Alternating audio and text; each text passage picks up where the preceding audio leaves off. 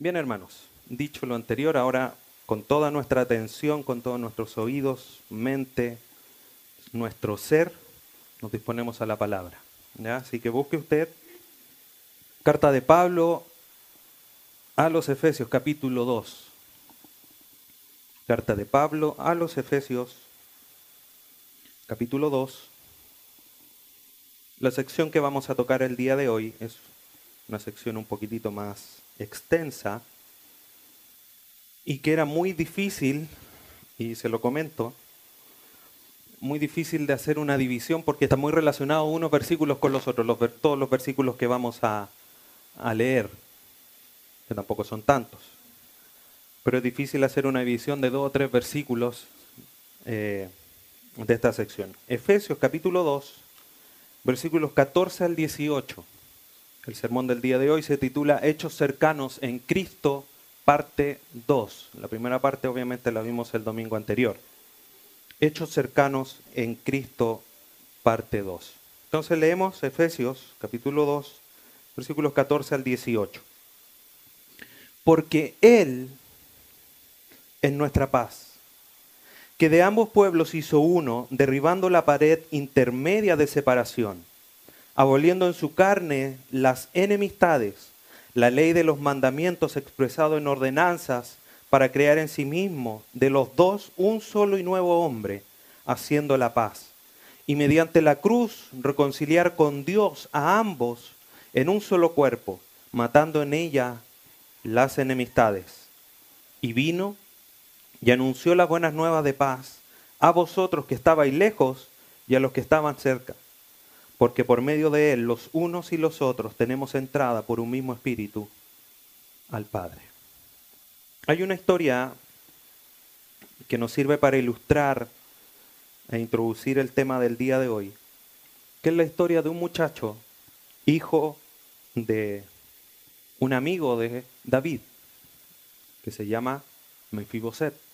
¿Ha escuchado usted de Mefiboset? Ya van a llegar lo que estén estudiando panorama bíblico al libro de Samuel, el segundo libro de Samuel.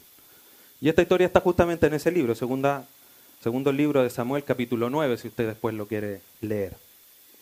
Pero la historia, no vamos a revisar la historia ahora, pero en resumen, Jonathan y David eran muy buenos amigos. Jonathan era el padre de Mefiboset. Jonathan era hijo de Saúl, rey de Israel.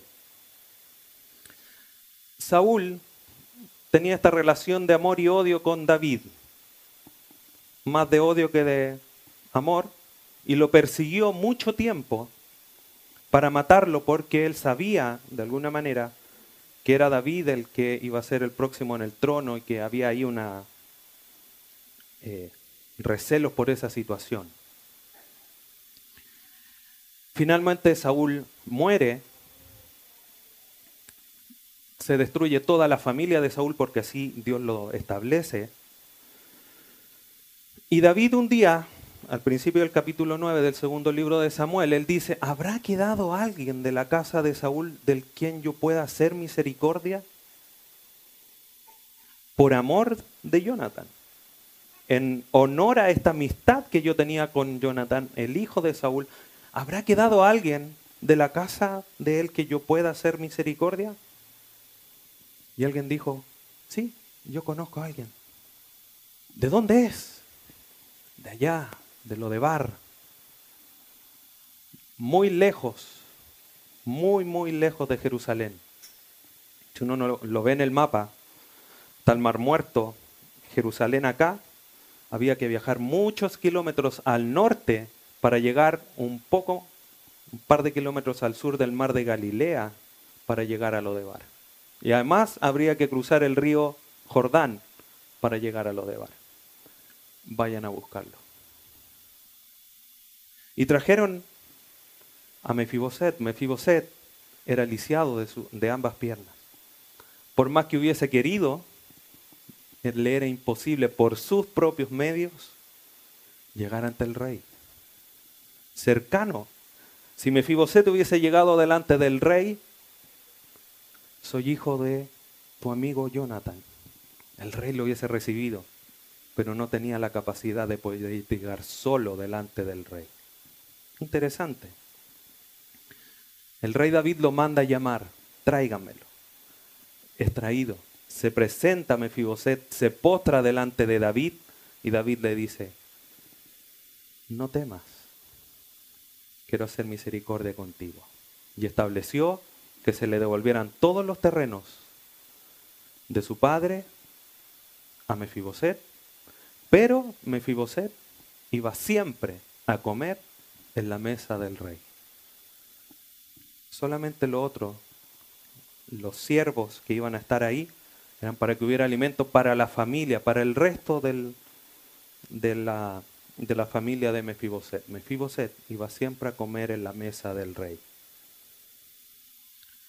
Y esta historia nos muestra la realidad de nosotros, lisiados espiritualmente, sin posibilidad de llegar delante del rey de reyes, sin ni siquiera nada, no podíamos llegar y decir, oye, somos hijos de, ¿de quién? ¿De mi mamá? Ah, pasa, sí, adelante. Eso éramos nosotros de alguna manera reflejados. Y ahora nos podemos presentar delante del rey, del rey de reyes, diciéndole, somos tus hijos por medio de Jesucristo.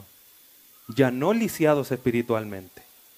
Porque Cristo, como lo relata Pablo en los primeros versículos de Efesios, dice, Dios les dio vida. Dios los hizo cercanos. Pero no solamente los acercó David podría haber dicho con Mefiboset, tráiganlo y pónganlo aquí a vivir en una chocita, en una media agua al lado del templo. Un pedazo de templo y una media agua al lado. ¿No? Cercano. Este va a almorzar conmigo todos los días. Desayuno, almuerzo, once, cena. Todos tenemos alguien que antes o ahora tenemos alguien que admiramos. Y si le dijera a esa persona, no sé, la reina de Inglaterra, el presidente de España, o, sea, el rey de España, no sé, alguna figura mundial, dijera, tú vas a almorzar y vas a estar en mi mesa todos los días y nosotros, indudablemente abriríamos los ojos y diríamos, oh, qué privilegio. Algún científico importante o algún gran apologeta. Si MacArthur llegara y dijera, vas a comer conmigo todos los días. O algún otro gran escritor. Nos sentiríamos privilegiados. Dios a través de Jesucristo nos dice, te hago cercano. Pero en los versículos que vamos a ver hoy día, esta realidad nos muestra y nos revela eh, que esta cercanía con Dios no es solamente algo de proximidad, que estando lejos Él nos acerca, sino que hace una acción mucho más profunda en cada uno de nosotros para ponernos en una correcta relación con Él. A pesar, como dice, es, eh, fuerte esta realidad. Todos hemos visto a un perro muerto, ¿no? En la calle. No, no lo vean porque además el olor. Me fibo sed y después, después lo puede leer cuando David le habla, le dice, qué bien voy a recibir de ti, yo que soy como un perro muerto. Le dice Mefiboset a, a David. Y hoy día nosotros perfectamente, bueno, ya hemos avanzado en nuestra vida espiritual, pero al principio podríamos haberle dicho, Dios, ¿qué te puedo ofrecer yo que soy como un perro muerto? Tal cual era nuestra naturaleza espiritual muertos, como Lázaro. Llegaste tarde, Señor. Lleva tres días. Lleve ya. Está fétido. Lázaro, ven, fuera. Tal cual, esa es nuestra realidad. Entonces, como le digo, los pasajes que acabamos de leer y el 14 en principal, que fue la primera parte de eh, de haber sido hechos cercanos en Cristo. El versículo 13 dice, pero ahora en Cristo Jesús, vosotros que en otro tiempo estabais lejos, habéis sido hechos cercanos por la sangre de Cristo. Esa es la solución que Dios da. Pero en los pasajes que hemos leído del 14 al 18, Pablo establece la razón, en los propósitos y la acción más profunda de parte de Dios por medio de Jesucristo para hacernos cercanos a Él.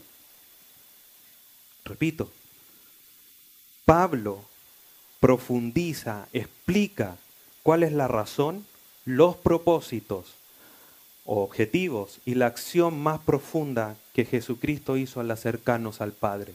Porque no solamente tomó, nos tomó y nos acercó, sino que por lo que vamos a estudiar hizo algo mucho más profundo en cada uno de nosotros. Vamos al versículo 14.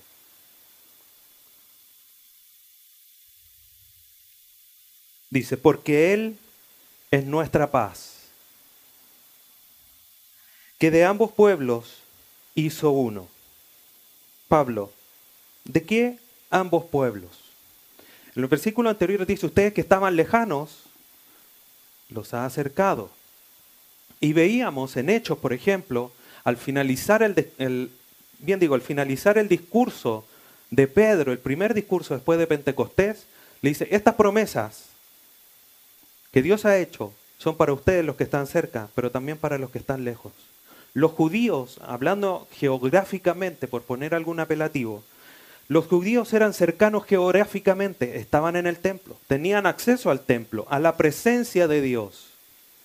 Todos los que no eran judíos, que son los gentiles, no tenían acceso a eso, eran lejanos geográficamente. Entonces cuando eh, Pablo le dice, porque Él es nuestra paz, hablando de Cristo, de ambos pueblos, de judíos y gentiles, esos son los pueblos que en esta sección Pablo ya hace la diferencia, cercanos y lejanos de forma principal. Entonces, Pablo luego del sombrío escenario que demuestra y les dice del versículo 11 al 12, les dice, ustedes acuérdense que estaban lejanos a Dios sin Cristo, ajeno a la ciudadanía, sin las promesas, sin esperanza y sin Dios en el mundo. Por aquí algo se acuerda. Amén. Esa era la realidad. Después dice, pero Cristo, igual que el pero del versículo 4 o 5, pero Dios les dio vida. La solución de Cristo aparece, la solución de Dios. Y el único que puede traernos la paz es Jesucristo. Absolutamente nadie más. Deje una marca ahí en Efesios y acompáñeme a Isaías capítulo 9. Isaías 9, versículo 6. Isaías 9, 6. En la promesa, la profecía del nacimiento del Mesías, dice el profeta, porque un niño nos es nacido, hijo nos es dado, y el principado sobre sus hombros, y se llamará su nombre admirable, consejero, Dios fuerte, Padre eterno, príncipe de paz. Ese Jesucristo, el cumplimiento de esta profecía, que da el profeta Isaías es Jesucristo. Él es el niño que nos es dado. Él es el Hijo de Dios que nos es dado. Para, además de todo lo que dice el versículo, ser nuestro príncipe de paz. Por eso, una vez que ya está culminando su ministerio, en Juan capítulo 14, Jesucristo con toda la autoridad le puede decir a los discípulos, Juan 14, versículo 27, pasaje conocido, pero yo sé que muchos no se saben dónde estaba.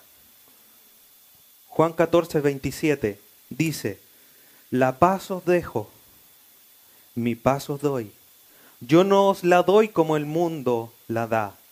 No se turbe vuestro corazón, ni tenga miedo. La paz de Dios. Los gentiles estaban ajenos a esta realidad de la paz. Los judíos tenían la promesa de la paz. Para ellos era la profecía. A ellos el profeta le dijo, un niño nos es nacido, hijo nos es dado. ¿Quién será? Su nombre, admirable, consejero, Padre eterno, príncipe de paz. Los judíos lo estaban esperando, lo esperaban desde Génesis 3.15. La simiente de la mujer que iba a destruir, que iba a poner la paz. Esa paz que se había roto cuando el hombre pecó en el huerto del Edén. Dice, y la simiente lo destruirá en su cabeza. Y de ahí en adelante, cada generación, ¿será este? Nació Moisés, ¿será Moisés? ¿Será Abraham? Después nació David, ¿será David? Salomón, Salomón iba a construir el templo, ¿será Salomón?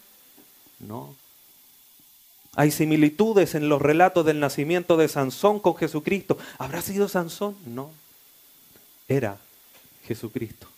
El único que iba a destruir, por eso Isaías dice, vendrá con las potestades en sus hombros, con la autoridad en sus hombros, revestido de autoridad, para destruir a Satanás y ser príncipe de paz. Ahora, Cristo, como dice Pablo a los de Éfeso, dice, porque Él es nuestra paz ¿Y por qué ahora los gentiles pueden entrar a gozar de esta paz? Porque Él, de ambos pueblos, de los que estaban lejos y de los que estaban cerca geográficamente, hace uno solo. Espiritualmente, judíos y gentiles estaban lejos de Dios, ajenos. Quizá en lo físico, en lo étnico, en lo que tiene que ver con la raza, los judíos tenían cierta ventaja pero los gentiles estaban ajenos. Pero espiritualmente estaban los dos lejos de Dios. Pero vino Cristo, y Cristo, que es nuestra paz, de ambos pueblos hizo uno. Por lo tanto, esa paz que Dios da cuando Él dice, mi paz os doy, no como el mundo la da, es para aquellos que están en Cristo. Por eso ahora en Cristo somos uno solo.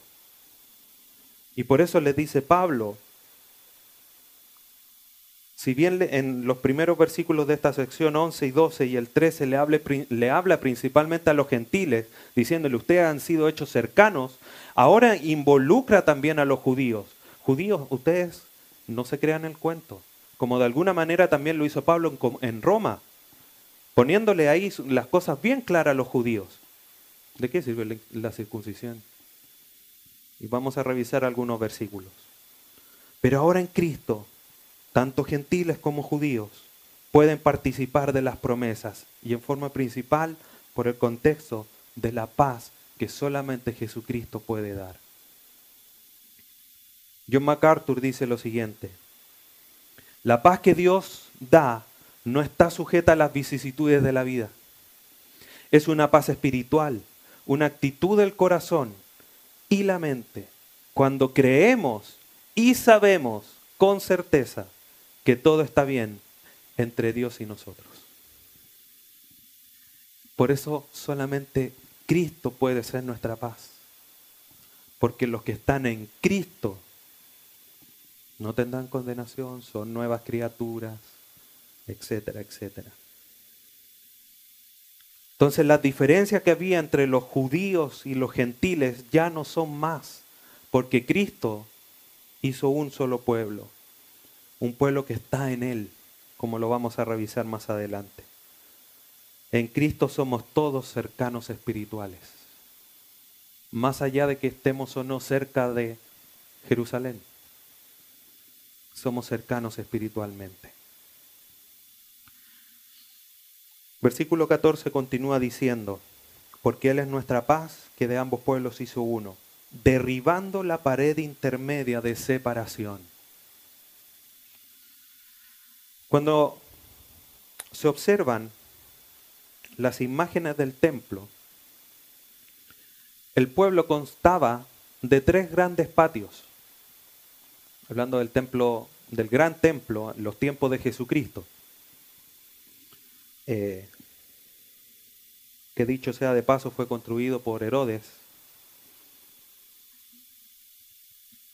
Tenía tres grandes patios. Estaba el templo, adentro de la construcción del templo propiamente tal estaba el lugar santísimo, el lugar santo. Afuera, directamente de ese edificio, había un patio más pequeño donde solamente podían entrar los judíos hombres. Solo los judíos hombres.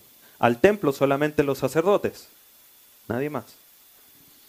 Después un patio poco más exterior, rondando tanto el templo como el patio donde solamente podían entrar los hombres, estaban las mujeres judías, donde solamente podían estar ellas. Y un patio más exterior, donde podían estar los gentiles. Todo esto separado por paredes. Y más exterior, obviamente estaba todo lo que era el comercio y todo lo que en las películas de repente podemos ver. Entonces, si iba un grupo de personas, se producía un filtro. Pasaban los, quise, los pilares, pasaban todos. La primera pared solo entraban los judíos, los gentiles fuera. Segunda pared, mujeres fuera, solamente los hombres. Y ya después la puerta del, del lugar santo y santísimo, solamente los sacerdotes. En Jesucristo esas paredes ya no existen. Arqueológicamente incluso es muy interesante notar que estos hallazgos nos dicen y nos muestran, y se han encontrado al menos dos inscripciones que los judíos les ponían en las murallas o en los pilares advertencia. Dice, prohibido entrar a los gentiles en base a pena de muerte. Dicho de otra manera, gentil, tú entra y te matamos. Así de separado estaban los judíos de los gentiles. Ninguna posibilidad de los gentiles llegar a la presencia de Dios que estaba en el lugar santo o de estar un poco más cerca de Dios. Entonces esto nos demuestra esa clara realidad de la separación física que había entre ambos pueblos. Y eso también se lleva al terreno espiritual. Esta separación, esta pared que dice Pablo, esta pared intermedia, sin lugar a duda que hace alusión a la ley. Porque la ley regulaba sobre la pureza del pueblo, judío. ¿Qué le decía la ley? No te, no te cases, no te juntes con los paganos, esos pueblos ajenos a mí. No te mezcles con ellos. Y además le decía, solamente van a ser judíos los que se circunciden. Si no se quiere circuncidar, échalo fuera, no te congregues con él. Separación. Entonces, tanto espiritual como físicamente, los gentiles no tenían ningún acceso a la presencia de Dios.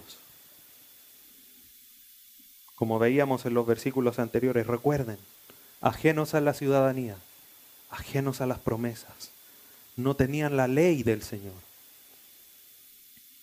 Pero Cristo, ¿qué dice? Derribando la pared intermedia. Esa palabra derribando dice destruyó, terminó, quiere decir en el griego. Se agarró la muralla y la hizo polvito. Agarró, le hizo así. Fuera muralla ya no existe, está destruida, terminó con esa posibilidad de distinción entre gentiles y judíos. Versículo 15 continúa diciendo, aboliendo en su carne las enemistades. Esa palabra abolir significa inactivar o hacer inútil.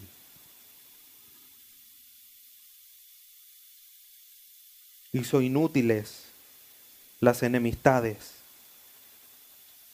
no es que a lo mejor antes hayan sido útiles del todo. De alguna manera obviamente resguardaban a Israel de ser santos separados para Dios, pero no tenían utilidad en, relación de poder llegar a Dios. Entonces Cristo derribó, abolió toda posibilidad de barrera, de valla que separaba tanto a los judíos como a los gentiles. Y ahora eso Cristo, que ha derribado, puede hacer de uno solo un solo pueblo.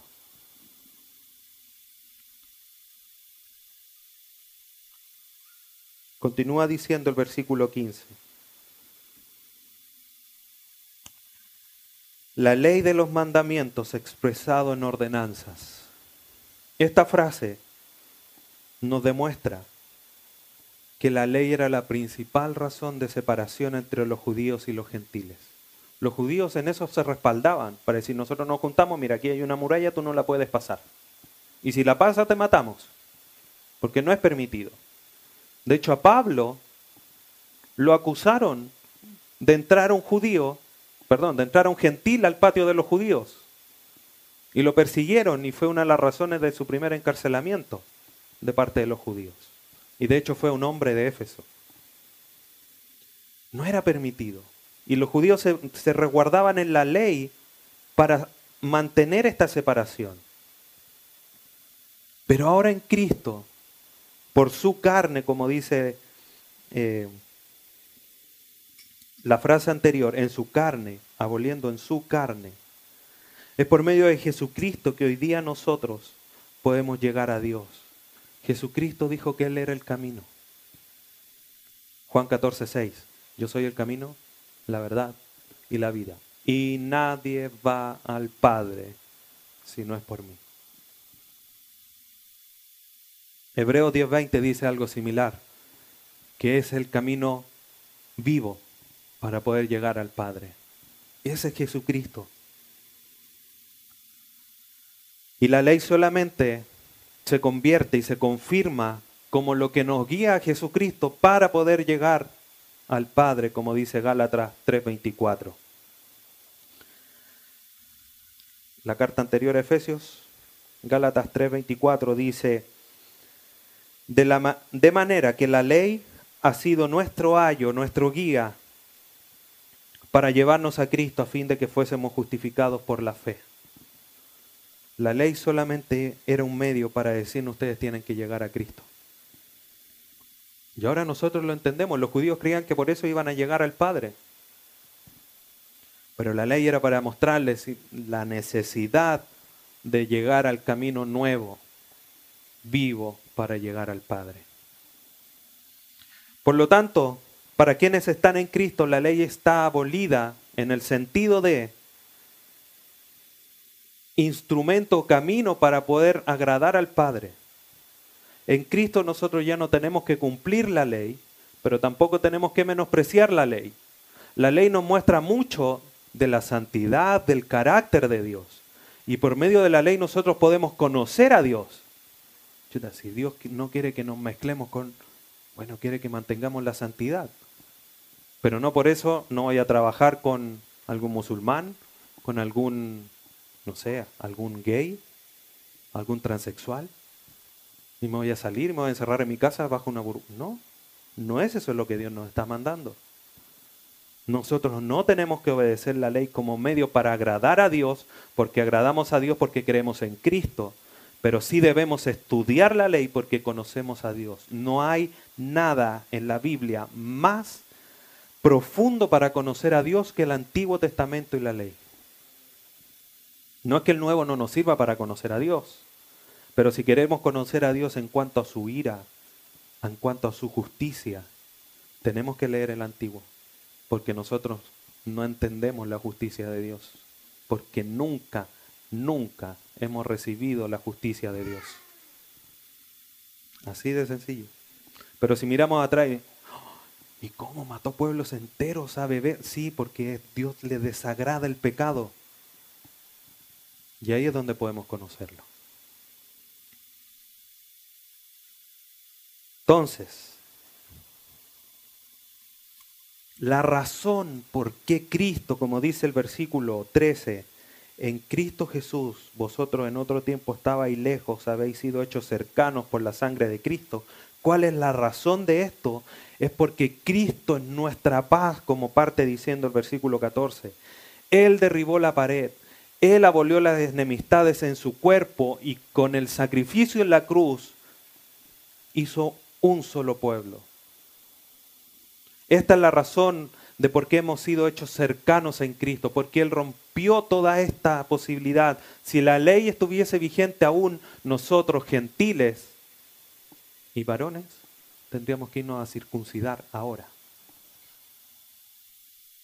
Pero ya no es necesario porque Cristo circuncidó nuestro corazón. Que era el principio fundamental y final de la ley, como lo revisamos la vez anterior. Tienen que circuncidar su corazón. El prepucio es algo hecho por mano de hombres. Tienen que ser circuncidados por la mano divina. Y eso lo hace en el corazón. Y eso solamente lo puede hacer Cristo. Entonces la razón es porque Cristo derribó todas las posibles diferencias entre judíos y gentiles. Continúa diciendo el versículo 15. Para crear, para crear en sí mismo de los dos un solo y nuevo hombre, haciendo la paz. Yo le dije la vez, la vez anterior, cuando uno comienza a entender el poder y la magnificencia del sacrificio de Cristo en la cruz y lo que nos proveyó, es imposible no quedar, como decía eh, Juan Calvino, no me recuerdo exactamente sus palabras, pero queríamos quedar deslumbrados, asombrados completamente de lo que Cristo hizo. Porque no solamente que no haya perdonado los pecados y nos haya redimido, sino que proveyó todas estas cosas para crear en sí mismo de los dos un solo y nuevo hombre, haciendo la paz. Eso a través de su carne. El propósito del sacrificio en la cruz iba más allá de solamente establecer la paz por medio del sacrificio, sino que Cristo iba a formar de los dos un solo pueblo. Su propósito era crear una nueva naturaleza, donde la raza, donde la etnia, donde yo nací, donde mi color de piel, donde el género, profesión, etcétera, etcétera, son absolutamente nada. Y lo único que importa es esa naturaleza espiritual de esa nueva creación, como dice la segunda carta a los Corintios 5, 17. Pues el que está en Cristo, nueva criatura es. He aquí las cosas viejas pasaron. He aquí son todas hechas nuevas. Y los vemos reflejado en esto. Cristo de los dos hizo un solo y nuevo hombre. Cristo en la cruz hizo posible que nosotros cambiásemos nuestra naturaleza era necesario cambiar nuestra naturaleza para poder estar en paz con Dios y en paz con los judíos. Es paz entre nosotros.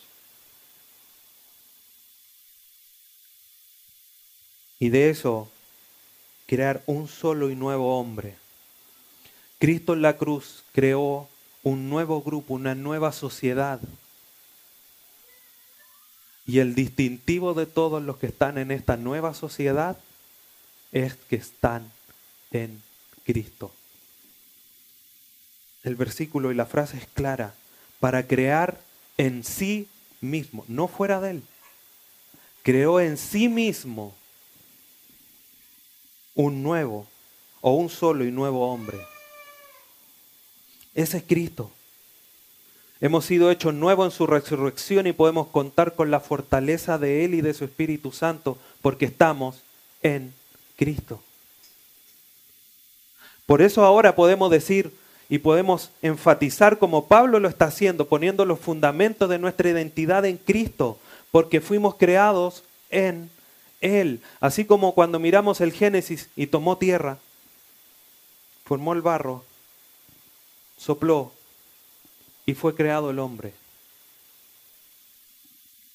Creado en comunión con Dios. Ahora Dios está tomando toda esta materia que nosotros somos y nos está haciendo nuevos en Él. Ahora ya sin posibilidad alguna de que fallemos porque estamos en Cristo.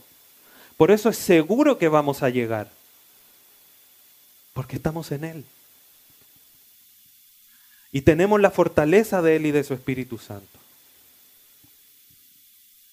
Y es algo que continúa explicando después en los versículos 19 al 22, que somos edificados en el que somos templo del Espíritu Santo. Esta nueva creación es la que tiene importancia y significado delante de los ojos de Dios. Mire lo que dice Gálatas, versículos, eh, capítulo 6, versículo 15. Gálatas 6, 15.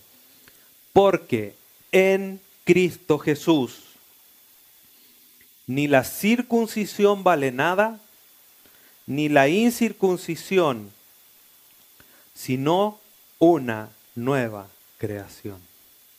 Y eso somos nosotros. Entonces la pregunta es, ¿por qué si somos nuevas criaturas? ¿Por qué si estamos creados en Cristo? Tenemos una nueva naturaleza. Somos de una nueva sociedad. ¿Por qué nos seguimos comportando como la antigua naturaleza, la antigua sociedad?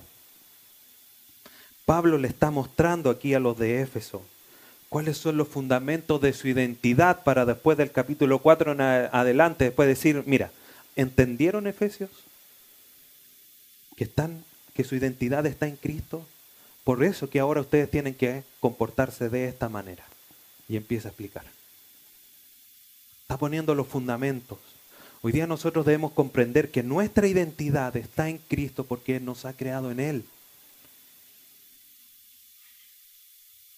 Arnold Clinton dice, esta nueva humanidad ha sido hecha como una sociedad sin clases, sin divisiones y con una unión perfecta. Solo cuando un miembro sucumbe a la influencia del pecado se producen las facciones y las divisiones. Entonces, si Cristo, ese es el fin de la cita, si Cristo hizo posible una nueva sociedad sin raza y donde lo único que importa, como dice Gálatas, es la nueva creación. Donde no hay nada que impida nuestra unión genuina y verdadera. ¿Por qué al hermano que está sentado al lado de repente ni lo saludamos? ¿Por qué al hermano que está quizás sentado detrás dice, oh, otra vez llegó? empezamos a murmurar. Si en Cristo ya no hay raza, no importa lo que somos, no importa lo que tenemos, no importa nada, lo que importa es que somos nuevas criaturas en Él. Por eso no hace excepción de persona, por eso ya no hay judío, no hay griego, ni mujer, ni así, nada, porque en Él somos nuevos. Pero como bien dice Arnold Clinton, cuando el pecado entra empezamos a poner todas estas barreras que Cristo abolió y derrumbó. Queremos empezar a poner, a levantar la ley de nuevo. En vez de como Cristo, sacar las barreras y abrazarnos como verdaderos hermanos en Cristo, como una nueva sociedad. Algo alcancé a mirar. En medio de Estados Unidos, lleno de mexicanos, de repente, a pesar que andaba con un chileno al lado, apareció una hermana que estaba por allá. Es de Chile, ¡ah, Chile! Y de alguna manera los chilenos dicen, hay chilenos en todos lados, ay, los chilenos se juntan y todos los chilenos, ah, porque somos chilenos. ¿Por qué no pasa lo mismo cuando decimos este es cristiano de verdad? Uy, ¿a dónde va? Dará los diezmos, ¿no? Siendo cristiano genuino me refiero. Y lo podemos aún a ser más específico, decir, en nuestra iglesia, ¿por qué nosotros hacemos acepción? ¿Por qué nosotros miramos distinto a los hermanos si Cristo, en Cristo somos todos iguales? Versículo 16. Y mediante la cruz, reconciliar con Dios a ambos en un solo cuerpo, matando en ella las enemistades. Mediante la cruz, no solamente Cristo pone la paz en forma horizontal, gentiles judíos, hombres, mujeres, etc., sino que también reconcilia y pone la paz en forma vertical con Dios. Revisemos un par de pasajes. Vamos primero, segunda carta a los Corintios capítulo 5. Segunda carta a los Corintios, capítulo 5, versículo 19. 18 y 19 leamos, están relacionados. Segunda carta a los Corintios 5, 18. Y todo esto proviene de Dios, quien nos reconcilió consigo mismo por Cristo y nos dio el ministerio de la reconciliación. Que Dios estaba en Cristo reconciliando consigo al mundo, no tomándole en cuenta a los hombres sus pecados, y nos encargó a nosotros la palabra de la reconciliación. Dios estaba reconciliándose. Se estaba reconciliando al mundo consigo mismo. Vamos a Romanos capítulo 5.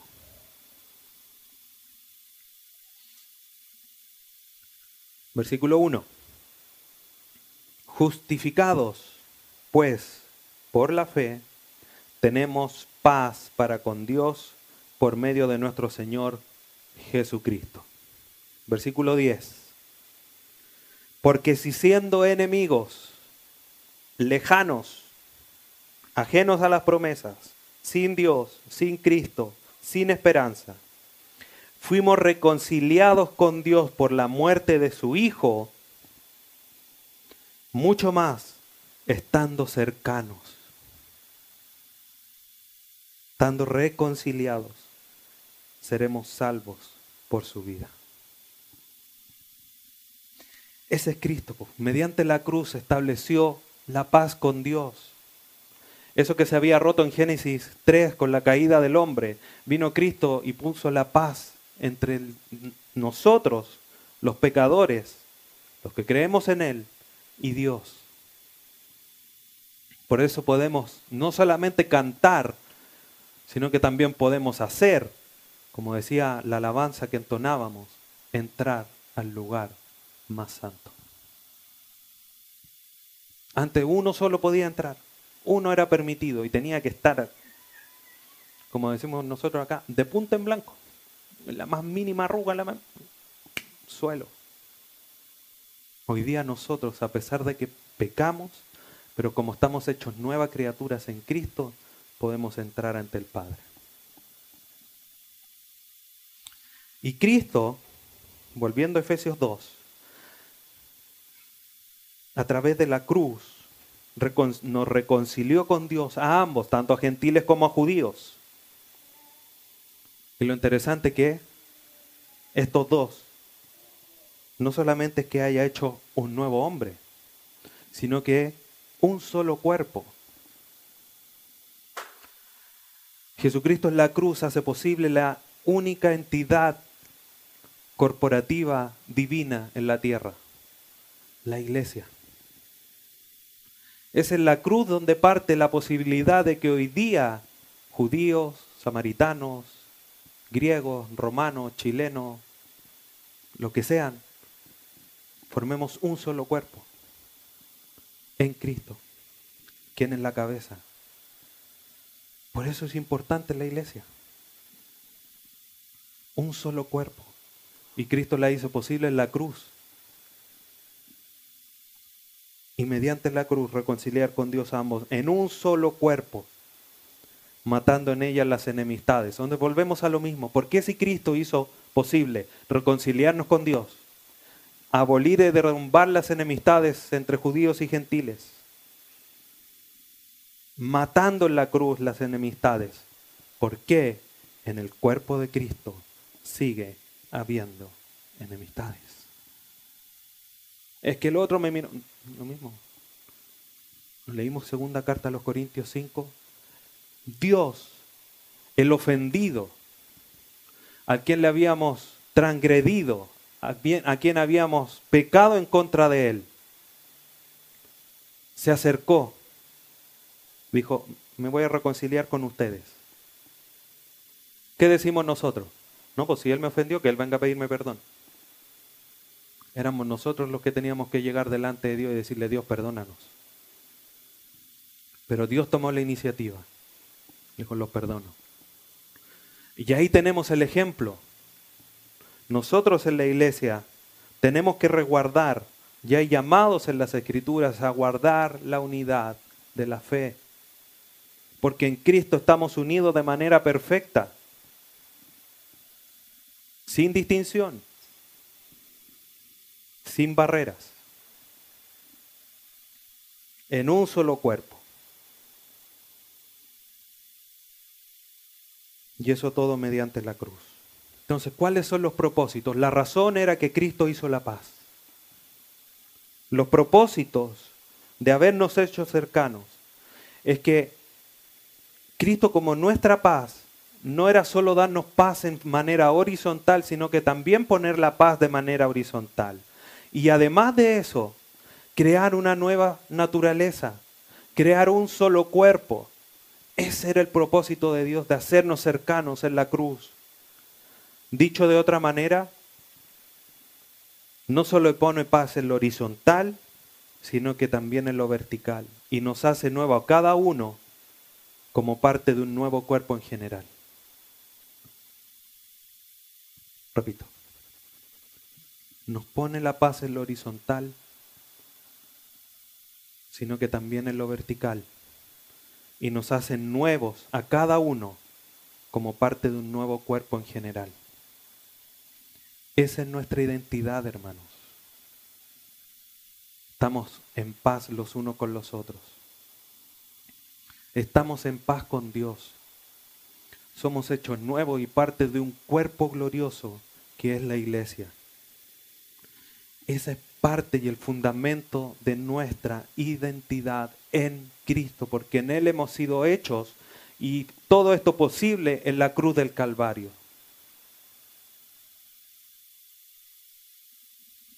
Si tú no te comportas en esta nueva identidad, la cruz se hace vana. La cruz se hace inútil. Qué ofensa para Cristo. De Cristo, no, que te faltó un poquitito. Mira, si hubiese derramado tres gotas más de sangre, suena chistoso. Pero es la seriedad del sacrificio de Cristo en la cruz la que hoy día nos permite tener nuestra identidad en Cristo. Y por eso Pablo se lo está diciendo a los de Éfeso, para después con toda, toda autoridad decirles que se comporten o que anden como es digno de la vocación con la que fuisteis llamados. En razón de todo lo anterior, no es decirles, mira, ustedes se tienen que comportar así. Ahora los efesios no podían decir, ¿y por qué? Porque ya les expliqué. Tienen todas las bendiciones, ustedes estaban muertos, lejanos, Cristo lo hizo posible, lo hizo un solo cuerpo y todo lo que nos queda por ver. Esa es la base. Entonces el propósito de Dios es poner paz en lo horizontal, en lo vertical y hacernos nuevo, individual y como un cuerpo en lo general. Versículo 17.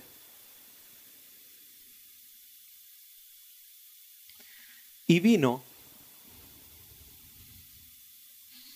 hablando de Jesucristo, por supuesto, y vino y anunció las buenas nuevas de paz a vosotros que estabais lejos y a los que estaban cerca.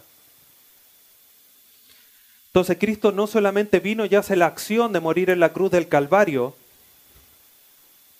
para que todo esto que hemos conversado sea posible, sino que además llega y en su ministerio terrenal y en lo que Él deja encargado, como dice Pablo ahí en Corinto, dice que nos encargó el ministerio de la reconciliación, Jesucristo mismo comienza a proclamar esta paz que Él da, las buenas nuevas de salvación, las buenas noticias, el Evangelio.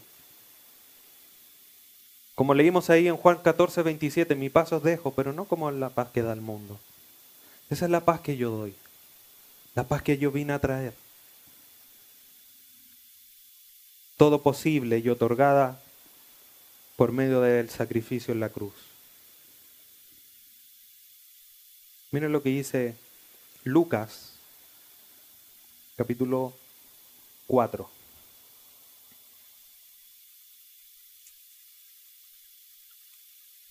Lucas 4, versículos 18 y 19.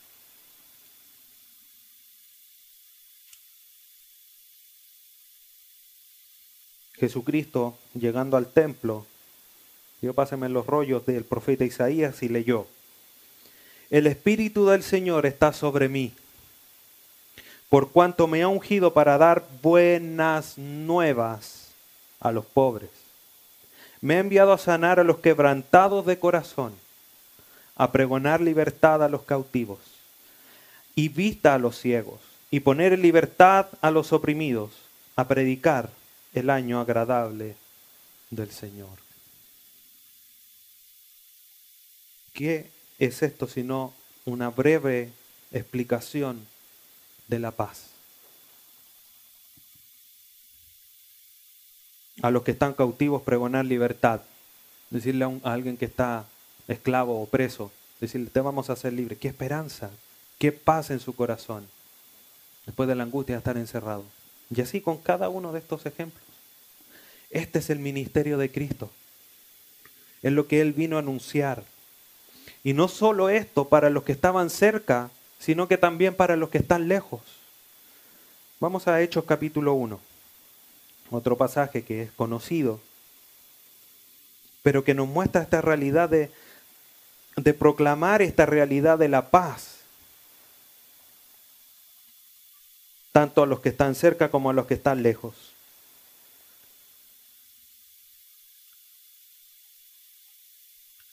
Hechos 1, versículo 8, dice, pero recibiréis poder cuando haya venido sobre vosotros el Espíritu Santo, y me seréis testigos en Jerusalén, en toda Judea, cercanos, Jerusalén la ciudad, Judea como la región donde la capital era Jerusalén. En Samaria ya se salió, los samaritanos, menospreciados por los judíos, no tenían acceso al templo. Y termina diciendo, y hasta lo último de la tierra. Los chilenos dicen, ahí estamos nosotros, estamos al final de la tierra. Pero incluso si, y aunque fuese así, no es la interpretación correcta, pero nosotros somos de alguna manera los que estamos más lejos. Miramos por el lado, oh, el océano, pensando en llegar a Jerusalén tenemos que cruzar el Pacífico. No, para el otro lado. está los Andes y después el Atlántico. Lejos, ni una posibilidad. Pero aún nosotros, el Evangelio iba a ser anunciado. Hasta lo último de la tierra. Y solamente para recordar, Hechos 2, versículo 39, al finalizar, como les decía al inicio, el discurso de Pedro le dice a los que están escuchando su discurso, porque para vosotros es la promesa, y para vuestros hijos, y para todos los que están lejos, para cuantos el Señor nuestro Dios llamare.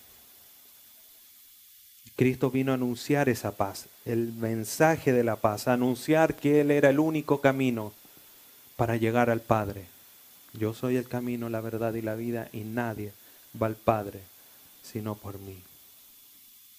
Volvemos a Efesios 2, versículo 18, para ya ir concluyendo.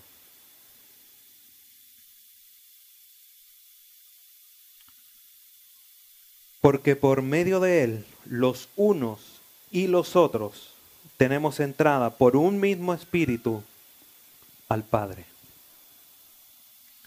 Ahora los judíos y los gentiles tienen una entrada genuina, genuina e igualitaria delante de Dios. No hay distinción. No que solo el sacerdote. Lo vimos ahí en Efesios 2 del 1 al 3. Todos estaban lejanos de Dios por sus pecados. Pero por medio de Cristo, hoy tenemos paz con el Padre y podemos acceder a Él. Dos versículos, Romanos capítulo 5.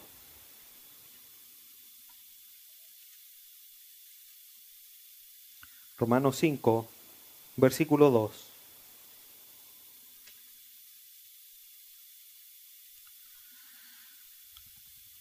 Entendiendo lo que dice el versículo 1, dice, justificados pues por la fe, tenemos paz para con Dios por medio de nuestro Señor Jesucristo. ¿Por quién? ¿Por quién? O sea, si preguntamos la pregunta, ¿por quién? ¿Por quién? por Cristo, ¿no es cierto? Por quien también tenemos entrada por la fe a esta gracia en la cual estamos firmes y nos gloriamos en la esperanza de la gloria de Dios. ¿Qué era una de las cosas que no teníamos cuando estábamos lejos? Esperanza. Y ahora dice que nos gloriamos en la esperanza. Y esa es la obra de Jesucristo. Nos hizo cercanos, nos hace posible entrar y, tener la posibilidad de tener la, por fe la gracia y gloriarnos en la esperanza de la gloria de Dios. Hebreos capítulo 10, versículos 19 al 22.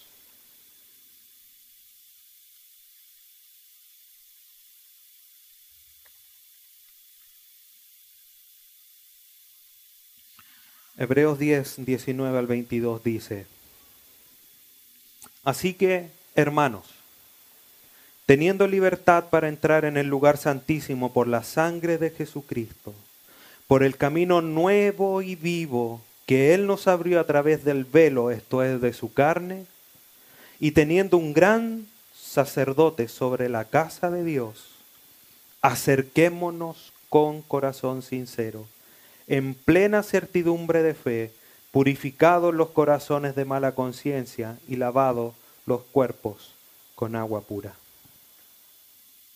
teniendo libertad para entrar en el lugar santísimo, no en el lugar santo, lugar santísimo, ante la misma presencia de Dios. Todo esto es posible por medio del mismo Espíritu, que como dice después Pablo a los de Éfeso.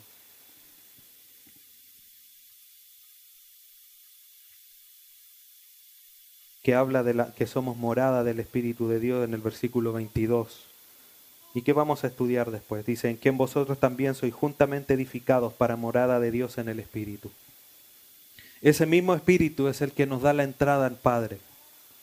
Y esta es la acción que Jesucristo vino a hacer. Vino a morir pero no solo a morir en la cruz, sino que también vino a anunciar la paz como resultado de su muerte en la cruz. Proclamó las buenas nuevas de paz a los que estaban lejos y a los que estaban cerca, para que todos los que fuesen escogidos y predestinados, como dice Efesios capítulo 1, gozaran de la paz que Él vino a dar. Y estas son, por tanto, la razón, los propósitos y la acción que Jesucristo vino a hacer y que proveyó por su muerte en la cruz.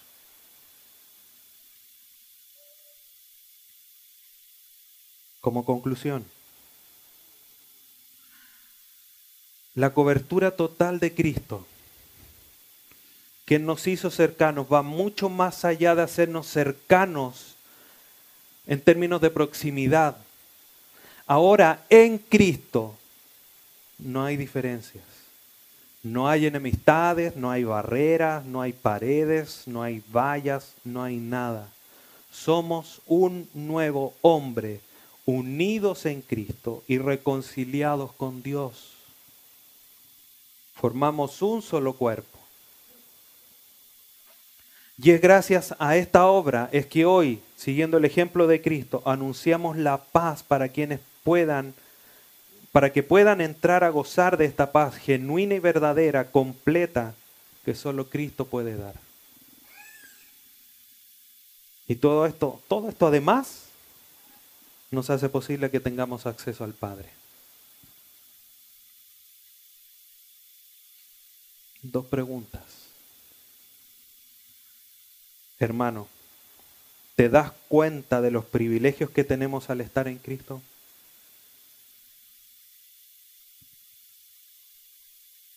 ¿Alcanzas a dimensionar los beneficios de esta nueva identidad que tenemos en Cristo?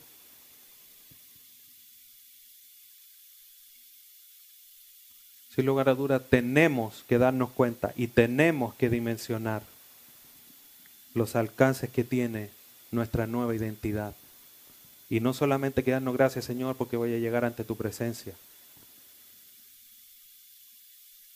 Jesucristo dice en Juan 10, hablando de las ovejas, dice, y estos tienen vida eterna. Nuestra vida eterna, sin lugar a dudas, que se concretará o se completará cuando Jesucristo venga por nosotros. Pero tu vida eterna, tu vida eterna, comienza aquí, una vez que ya creíste. Y si tu vida eterna es segura y has creído genuinamente en Jesucristo, tiene que comenzar a verse reflejada ahora, no cuando Cristo venga. Ahí no va a haber pecado, no va a haber lucha, no va a haber que hacer nada. La lucha es ahora. Es ahora que hay que batallar. Ahora es cuando, por eso Pablo les dice, que anden, que se comporten como es digno de la vocación con que habéis sido llamados. No cuando Cristo venga. Ahí vamos a poder alabar al Señor. Sin ataduras, sin problemas. Pero ahora es cuando. Ahora es cuando debe empezar. Es ahora que empieza nuestra identidad. No cuando Cristo venga. Ahora. Y ahora es cuando tenemos que comenzar a comportarnos como los nuevos hombres, las nuevas mujeres que Cristo ha hecho posible por su muerte en la cruz. Y esto sigue. Pablo después sigue explicando con respecto a cómo debemos ser edificados y la importancia que tiene este nuevo cuerpo en, nuestra, eh, en nuestro andar cristiano. Y se lo voy a dejar ahí nomás para dejarlo enganchado. Debemos comenzar a comportarnos y luchar para comportarnos como hijos de Dios. Oremos. Padre eterno y buen Dios y Creador, te damos gracias en esta mañana. Tarde ya por el mensaje de tu palabra y una vez más, Dios eterno, por la obra de Jesucristo en la cruz. Señor, tan profundo, tan amplio es el alcance de la obra en la cruz no solamente para lavarnos de nuestros pecados, para redimirnos, sino que haciéndonos posible ser hechos nuevas criaturas, siendo posibles que hoy día formemos parte del, de este cuerpo glorioso y maravilloso que es el cuerpo de Cristo, que es la iglesia. Qué bendición y privilegio nos ha tocado. Señor, ayúdanos como comentaba al final, a entender, a, a tomarnos de esta realidad, Señor, que tú nos muestras a través de tu palabra. Para alabar mejor, para entregarnos mejor en las manos de Jesucristo, en las manos del Espíritu Santo, para que siga obrando en nosotros. Para alabar mejor a Jesucristo porque entendemos mejor y más profundamente la obra de la cruz. Por supuesto que ti, Dios eterno, por todo lo que has provisto para nosotros. Y aún más, Señor, poder comprender todo esto para poder conducir nuestra vida conforme a nuestra ciudadanía celestial en la que estamos, parte de esta nueva sociedad en la que estamos que es una sociedad, que es una nación, que es un pueblo santo adquirido por ti, que has creado tú. Ya no somos de esta tierra.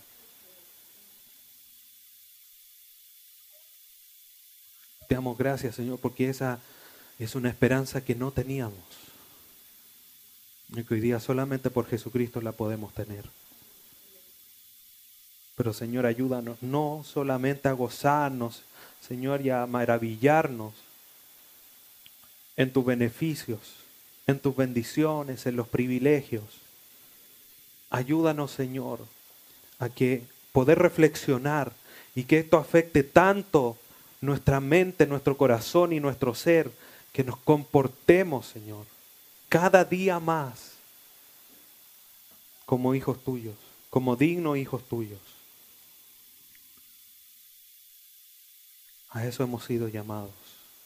Es ahora que debemos dar la gloria a tu nombre, para que las naciones te vean, las naciones te reconozcan. Ayúdanos, Dios amado. Te damos gracias por tu palabra, gracias por revelarnos esto, por hacernos comprender esta verdad. Gracias una vez más por tu Hijo. Gracias a ti, gracias por tu Espíritu Santo. Gracias por todo lo que haces en nosotros, por lo que seguirás haciendo. Ayúdanos, Señor, y perdona nuestras faltas, nuestra incredulidad, y ayúdanos, Señor, a poder mejorar cada día. Bendícenos, Señor,